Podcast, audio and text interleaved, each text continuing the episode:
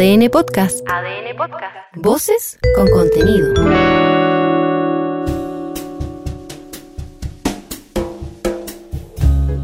ADN Podcast presenta Cuatro Ojos, un libro que se puede escuchar en un podcast que se puede leer, con Pancho Moat y Marcela Aguilar.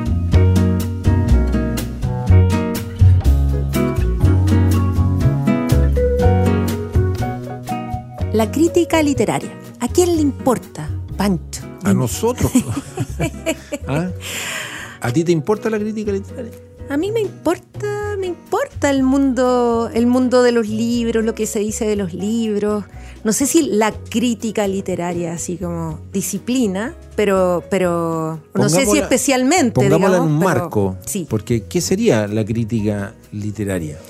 Bueno, yo creo que ahí se ha dado eh, una conversación en las últimas semanas que queremos recoger en este, en este podcast de Cuatro Ojos, eh, que se hace la misma pregunta. ¿Qué es la crítica literaria? ¿A quién le importa la crítica literaria?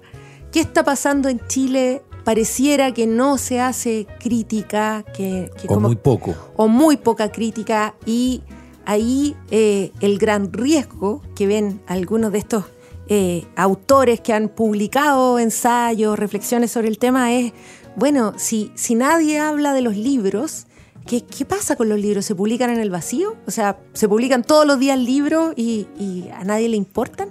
Y se publican además una cantidad de libros impresionantes. En Chile, sobre todo, En- además, no que sé tenemos... si solo en Chile, pero se traducen, se publican, Hay se muchas reeditan. editoriales pequeñas que, que con gran esfuerzo están sacando libros eh, que, que ellos mismos envían a, a traducir o ellos traducen, libros de autores jóvenes. O sea, Yo hay leí- un movimiento, hay un movimiento que está ocurriendo y que pareciera que no tiene un reflejo Exactamente. en la crítica vista como desde los medios. digamos. Leí un artículo que publicó Roberto Cariaga en la revista Santiago, Sí. donde justamente eh, acusa eso, ese hecho, ¿no? Y, Claro. y- y yo, mientras leía el artículo de Cariaga, asentía. Y decía, Bueno. creo que tiene razón. Este artículo de Cariaga se llama Nadie dijo nada, entre paréntesis, o el murmullo privado que acalla toda discusión. ¿Qué es lo que dice Cariaga? Básicamente. Básicamente. Dice, yo escucho a gente comentar sobre libros. Hay novelas que aparecen de autores reconocidos, autores chilenos, autores, autoras eh, de nuestro país.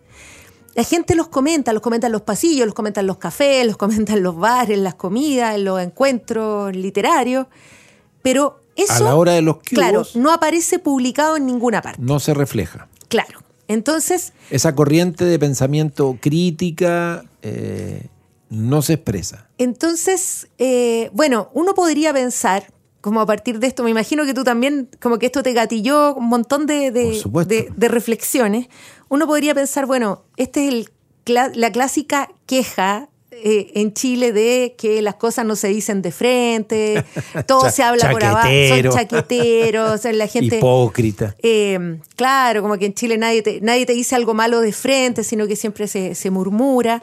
Eh, pero, bueno, la- el texto de Cariaga tiene, hay que decir que Roberto Cariaga es un periodista eh, Cultural, cultural de la que- revista de libros del Mercurio. Exacto. O sea, es uno de los que pocos periodistas culturales que puede publicar en un medio de comunicación tradicional establecido y que tiene una sección, un espacio para la cultura y los libros. Eh, pero bueno, Cariaga dice, eh, eh, no, no solo se refiere a esta, esta como característica nacional, él dice, el dato que todos manejamos es que ya no hay crítica literaria. Desapareció entre los recortes de páginas que sufrió, sufrió la prensa y cierres definitivos de suplementos culturales y revistas. Ya nadie habla de libros salvo quienes los escriben y, por cierto, quienes los editan o los venden. Escritores, editores, unos pocos libreros, algunos académicos y un par de periodistas que se encuentran en lanzamientos, mesas redondas, bares, fiestas y se preguntan unos a otros si leyeron tal o cual novela que acaba de salir. A veces todo queda en un gesto, otras el diálogo se prende junto a una cerveza. Como sea, poco importa, desaparece. Me refiero a la narrativa, claro, porque la poesía está en un planeta diferente con sus propias sus propias reglas, dice Cariaga. Eh, y, y Espérate, cita, espérate, sí, yo creo, déjame decir algo sobre eso. Y esto lo publica además en una revista que se llama Santiago, ¿no es cierto? Que mm, eh, corrígeme con la frecuencia, porque tiene un formato digital que se va renovando Sí. periódicamente y luego tiene un formato en papel. Son como, tres, tres al año, tres o o cuatro al quizás año. más, ¿eh? pero bueno, sí, Mm. puede ser trimestral o una Sí. cosa así, que me parece una estupenda publicación y que tiene además, eh, publica muchos ensayos, artículos largos de investigación, algunas entrevistas y al final, en las páginas finales, tiene un espacio de crítica Sí. literaria donde por lo menos reseñan, eh, desarrollan eh, textos sobre, por, no sé, seis, siete, ocho libros que se han publicado en los últimos meses. Y en ese sentido es un espacio de divulgación de lo que se está publicando. Quiero decir que el, el contexto en el cual además Cariaga publica esto no es la revista de libros del Mercurio, sino que es en la revista Santiago, donde hay algo de, de- de crítica, me parece, o de los pocos medios en Chile que periódicamente están publicando crítica. Bueno, lo que, lo que se ha hablado a partir de esta publicación de Cariaga, que es una publicación digital, porque fíjate que no estaba en la revista en papel. Yo no sé si va a ser recogida Ajá, ahora en, en- en la revista en papel en- en la próxima edición, pero el próximo número, pero, pero no está en la última revista en papel Santiago, sino que apareció en, en el formato Sí, digital. correcto. Bueno, ha habido varias respuestas a esto. No necesariamente gente que refute a Cariaga. Sí, yo, diría que en general todo el mundo está más o menos de acuerdo en que Pero provocó. hay poca crítica. Pero provocó su texto. Provocó Está y, bueno eso. y provocó varias reflexiones. Eh, hay una de Pablo Chuminato, por ejemplo, eh, en que Pablo Chuminato comenta que, que bueno, que Cariaga está hablando de la crítica establecida, pero que en realidad hay que mirar esto desde un punto de vista más amplio, desde el ecosistema del libro, que incluye también a todos estos booktubers, eh, TikTok, TikTokers, eh, sí. comen- Influencers influencers. En el fondo, eh, claro, Chuminato, por lo menos la interpretación que yo hice de su texto es como, eh, como ya, pero bajémonos un poco como el, el- del dramatismo a esto, porque en realidad hay otras formas en que están circulando los libros también, o sea, hay, hay otras comunidades de lectores.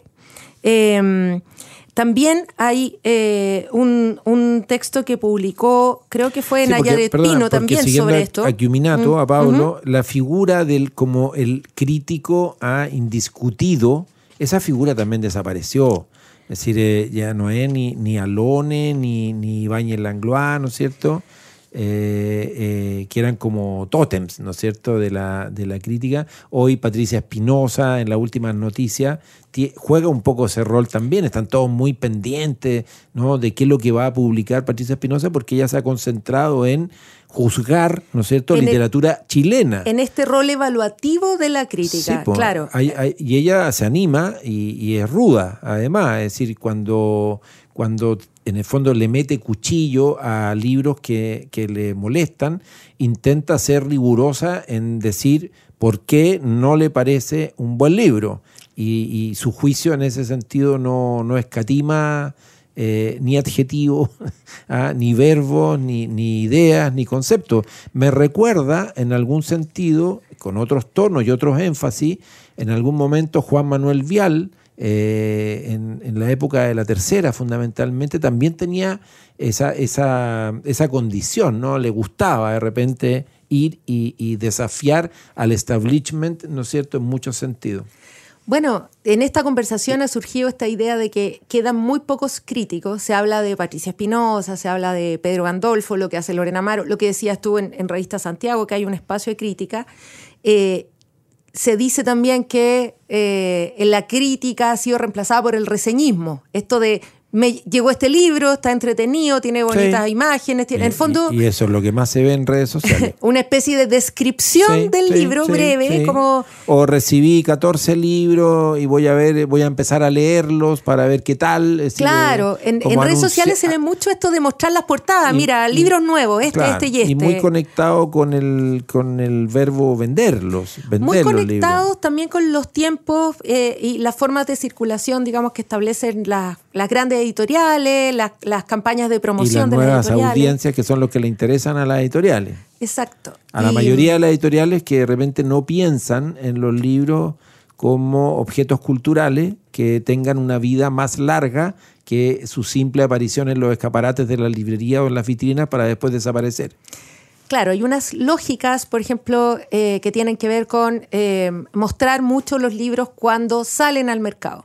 Y como que ya después no se puede hablar de libros que, que llevan un tiempo publicados. Y es ahí porque- donde uno debe entrar, ¿no? Es allí Bueno. donde uno debe entrar, romper esa, esa, esa, esa dinámica. Eh, yo a partir de esta, de esta conversación Ya. en que apareció Cariaga, apareció también eh, Joaquín Castillo Vial, Nayaret Pino, Pablo Chuminato, apareció después Lorena Amaro, eh, también eh, quien publicó un texto en Palabra Pública, que es otra revista cultural que es de la Universidad de Chile. Buena revista porque además abre espacios largos, ¿no? A textos, no, no, no, O sea, a mí no me restringe parece que cualquier publicación que destine páginas a esta conversación ya merece un Es- es reconocimiento. un aporte, Sí, sí, pues, al pensamiento, al Sí. debate, ¿no? Sí, o Y- sea, ojalá fueran más, ¿Y en ojalá qué se el concentra, mundo y en qué se concentra Lorena? Amaru? ese espacio. Bueno, eh, lo, que, lo que dice Lorena Amaro es, eh, bueno, efectivamente esto está pasando. eh, hay una. También está. Ella, ella habla como de este tema del, del rol evaluativo de la crítica y cómo. eh, que eso es lo que primero se le cobra. O sea, como que la, la gente que hace crítica es esto que decías tú, como es, es muy dura, de repente es como un poco despiadada con, con los nuevos autores, como que eso siempre es- hay una sensibilidad Claro. muy fuerte Que se hacia, cree. hacia eso, se claro. cree. Eh, pero claro, en realidad ese es, Ay. ese es solo uno de los, una de las dimensiones de, la crítica o del- de este mundo, digamos, de la, eh, del poner en circulación los libros.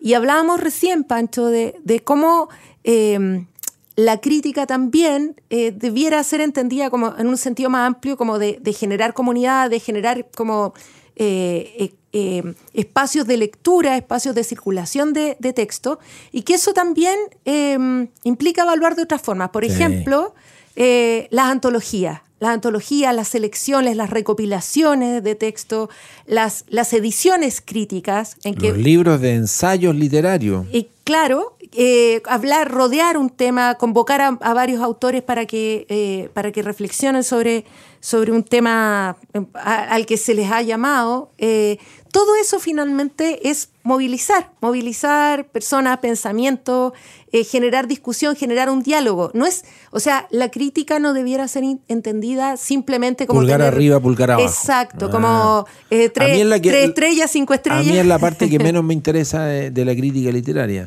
Yo creo que eso además El es como, y es como un juego, porque finalmente... Está bien y Sí. tiene sentido, ¿no? Como para justamente animar también una conversa, pero yo prefiero lejos, yo, ah, y con esto no estoy haciendo un juicio de valor respecto de lo que hay que hacer, para nada. Simplemente que por mi temperamento, por mi carácter, por mi manera incluso de pensar, soy más vacilante, es decir, no, no lo tengo tan clara.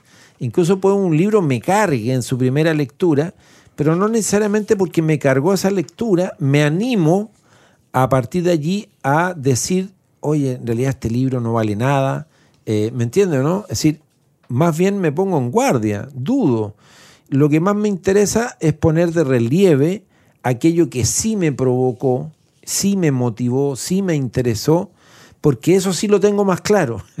Eso sí me, me resulta más, más nítido. El juicio crítico, eh, la mayoría de las veces no nace de la certeza así absoluta de que algo en realidad no tiene por dónde salvarse. A veces sí ocurre.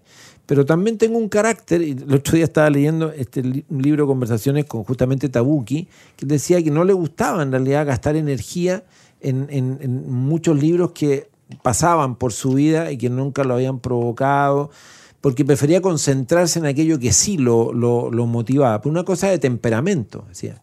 Y, tiene, y yo, me, yo me siento cerca de, de ese temperamento. Ir a, a lidiar con, con- con otros autores por, porque publicaron un libro malo de manera pública, no sé, no me eh, y por eso creo que tiene- gastarías energía en No, eso, es que claro. creo que tiene que ver con mi carácter. Sí. Y con esto no estoy diciendo que haya que hacer lo que yo hago. ¿sí? Al contrario, podría decir que incluso a lo mejor esto es nocivo y está un poco en la sintonía de lo que Cariaga, ¿no es cierto?, afirmaba al principio. ¿Por qué mucha gente de repente en privado hace juicios de valor respecto a ciertos libros y no sostiene esto en una conversación pública? Bueno, yo ahí hay un par de cosas que me gustaría decir. Primero, eh, yo creo que todo este tema de la, del gusto, de lo que es mejor y lo que es peor, el canon, digamos. El canon. el canon eh, está completamente en crisis, no estoy diciendo nada nuevo, eh, porque finalmente hay una crisis como del concepto de autoridad en, en muchos ámbitos, en muchos ámbitos. O sea, Claro. eh, lo hemos hablado ¿Quién, también. quién es quién para juzgar y decidir lo que vale y lo que no vale? Exacto. Y te digo, o sea, no sé, en el ámbito de la educación, eh, uno se ríe mucho de estos comentarios de profesores que dicen que, no sé, le ponen una nota a un estudiante, te pongo un 3, te puse un 3, te evalúe con un 3, y el estudiante dice, pero yo no estoy de acuerdo. Claro, ¿y quién es Yo no usted? estoy de acuerdo, o sea, conversémoslo, negociémoslo, porque Sí, está pues. la idea de que, de que no hay eh, una jerarquía de conocimientos. Mm. Como que en el mundo en que nos movemos hoy hay está esta, esta idea de que todo es mucho más horizontal y que en el fondo todo es discutible y que claro, tú crees que sabes esto, pero en realidad yo, yo te digo que yo, visto desde otra perspectiva, yo, yo considero que esto es, es otra cosa. Entonces yo te diría que se ha relativizado mucho eh, esta autoridad que puede tener alguien simplemente por haber leído más, por haber estudiado más, eh, que es la vieja autoridad en que se basa la crítica, finalmente. O sea, ¿por qué tú le crees a un crítico? Bueno, una cosa era lo que dice Careaga, eh, uno le creía a un crítico porque publicaba en un medio, en un medio tradicional, importante. Pero eso ha desaparecido, la plataforma, el respaldo de- del medio. Y por otro lado, como que estamos, vivimos en una cultura en que todo en realidad se considera discutible. Entonces, eh, tú ya no le crees mucho al profesor, no le crees al. y no le crees al crítico. Entonces, eh, como que esa figura está muy en cuestión y lo que se le, se le pide al crítico es, bueno, dígame, dígame en qué se basa, dígame eh, cuáles son sus criterios de evaluación. A mí me parece Bueno, bueno, y uno- que, eso exista, o sea, uno- uno que se de cuestione. De un, buen crítico, ¿no es cierto?, que, es- que ponga una literatura en, en- en movimiento, que sea pa- capaz Sí. de hacer relaciones, de contextualizarla, de, de entenderla en el conjunto de una obra y el conjunto además de, de sus pares. Eh, es decir, eh, entenderla no como un, como un hecho aislado. Y me parece- El libro siempre existe en una circunstancia. Y me parece válido también en el caso del crítico o la crítica como figura, como personaje. Eh, me parece válido que tenga gustos también, que tenga preferencias. Y creo que, por ejemplo, en, en el mundo del cine es muy claro cuando uno lee una crítica, no sé, de Antonio Martínez, Ascanio Cavallo Cavallo. o Héctor Soto. Uno sabe qué cosas les gustan más, Sí. qué directores les gustan más. Y uno lo lee desde ahí también. O en, en la crítica de libros, Pedro Gandolfo o Camilo Marx. Uno sabe que qué tipo de, qué géneros le- les interesan más, qué, qué tipo de escritura le- los motivan más. Y está bien, Y, aún- y así todo, y así todo, te pueden a veces sorprender, ¿no es cierto?, con la valoración que hacen de unos determinados libros que no esperabas que fueran a evaluarlos de esa manera por ser tal autora o tal autor de unas determinadas características. Entonces, pero es entretenido está- también. Es un diálogo, parte, es un diálogo con alguien a quien tú ya vas conociendo. y no hay que ser tan dramático en ese sentido. Es decir, como que si una crítica o un crítico le bajó el, le bajó el dedo, ¿no es cierto?, a un libro, entonces, ah, se acabó. Se acabó ese libro, se acabó esa autora, se acabó ese autor. No, no, no es así. A mí me encanta cuando Camilo Marx, por ejemplo, comenta libros de como de espías o de detectives. Tiene un gusto por, por, por ese género, lo sigue mucho. De los nórdicos. Eh, y es muy, eh, a mí me encanta porque creo que, que también es como, como que uno ya lo conoce, lo ha leído tanto tiempo. eh, tiene. Nada, pues uno, uno le genera curiosidad cuando a él le gusta mucho uno de esos libros, le encuentra algún valor. Yo, por ejemplo, valoré muchísimo todo lo que hizo Juan Forn, ¿no es cierto?, en la contratapa de, de página 12, los días viernes. Mm, celebro que todos esos textos, o una buena parte de esos textos, hoy formen parte de volúmenes de libros. El Yo recordaré por ustedes, ¿no es cierto?, que en Chile también se publicó por libros de la- eh, Laurel y que existe en Seix Barral, incluso en la edición más reciente con un prólogo de Mariana Enrique, que es muy bonito, porque además Mariana Enrique es una autora, entre comillas, entre comillas, ¿no es cierto?, que, que encontró en Juan Forn a un editor comprometido, jugado, ¿no es cierto?, que la no solo la apoyó, sino que acompañó su proceso de, de escritura y de revisión de una manera tan generosa, tan genuina. Pero ese rigor del, del editor Forn es también el rigor del, escritor, del columnista, del ensayista, que es capaz de investigar y escribir sobre artistas de, de todo orden, de escritores, por supuesto, los que más. Y esa cuestión yo la celebro. Traje también un libro de James Wood, ¿no es cierto? Un profesor eh, universitario en, en, Harvard, colaborador habitual del New Yorker, que es tremendo, ¿no? Eh, que es, es un tremendo autor eh, y que es capaz de, de, decirte cosas sobre qué es la ficción, ¿no es cierto? Qué es la literatura, que a mí por lo menos me, me pone de pie, me levanta. W.H. Oden, ¿no es cierto? Y, y, sus textos que reflexionan sobre la literatura. Y así podría empezar a enumerarte ensayistas, ¿no es cierto?, que, piensan este mundo que a nosotros nos provoca y nos convoca, el mundo de los libros, la literatura de los libros, y, a mí eso es lo que más me moviliza respecto de la crítica. Por eso cuando se habla despectivamente de la crítica, yo me pongo en guardia, porque yo necesito la crítica, pero no la crítica, el, reseñismo a favor o en contra en los diarios, en la revista, que es la parte quizás que menos me atrae, pero no la descalifico en, en absoluto y creo que es muy importante pero valoro la otra, la otra crítica que no está tan eh, entusiasmada con conquistar audiencia de manera rápida, sino que está más entusiasmada con ser fiel a su pasión, a su vocación y a poner esto de nuevo en común, a generar una conversación. Yo celebro el texto de Cariaga, celebro la respuesta de Lorena Amaro, mm, porque creo que hay verdad en ambos. ¿ah? Creo que hay elementos. Ninguno tampoco da una solución. Eh, ¿ah? exacto, pero, pero hay un componente de, verdad en lo que ellos describen que uno dice, sí, es cierto, pero al mismo tiempo para mí no existe una respuesta. Igual, eh, Pancho, yo creo que hay un tema acá que, que excede también, eh, va más allá del, de la, solo de la crítica, que tiene que ver con el periodismo cultural, que tienen que ver con los, los espacios para la cultura y que en el fondo hay un tema de recursos también. O Dramático. entonces, claro, si esto es un trabajo también. Hacer crítica es un trabajo. Escribir y nadie sobre. lo paga. o sea, no, no, está, no está quedando mucha gente que esté dispuesta, o muchas eh, instituciones, organizaciones que estén dispuestas a, pagar esto. Y por algo, estos dos ensayos, estas dos reflexiones, la de Cariaga y la de Lorena Amaro, eh, aparecen en revistas que que pertenecen a universidades. Y, que, es un milagro que existan porque, porque efectivamente están siendo sostenidas por algo que es ajeno al mercado de los medios. Claro. Pero, pero claro, o sea, lo que hizo Juan Fon fue posible porque había porque un había medio. Un página 12 que, creía además en, en, eso y porque había además un autor, en este caso Juan Fon, que tenía las competencias, ¿no es cierto?, para ganarse ese espacio y legitimarlo. Eso es lo que uno reclama también de quienes ocupan los espacios.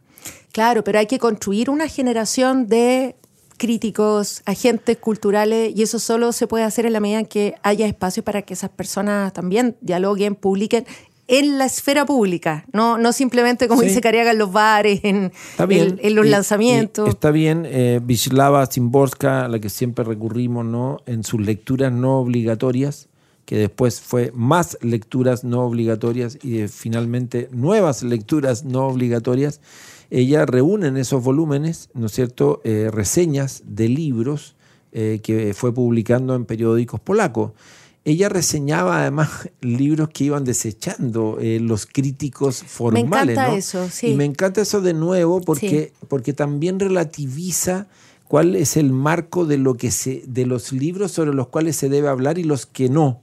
¿ah? Y a mí me parece que allí también hay una ecuación a veces muy maldita en donde entran a tallar eh, en el fondo eh, los más fuertes en términos de recursos, los que tienen más capacidad para convocar, para movilizar, y a veces quedan eh, en desigualdad de condiciones autores, autoras, libros, volúmenes que no son tan de, de, interés tan visible, tan público, y que sin embargo, y ahí de nuevo la figura de los buenos lectores, de los buenos críticos, capaces de ir a rescatar estos textos que aparecen allí, de estar atentos a lo que se va, a lo que se va publicando, para darles un espacio, darles un grado de visibilidad. Yo creo que mm. una de las quejas eh, objetivas y concretas hoy de muchos sellos más independientes que no tienen muchos recursos y que además hacen apuestas arriesgadas, ¿no es cierto?, eh, es que no los pescan porque no saben cómo romper esa cadena. Entonces al final se sienten satisfechos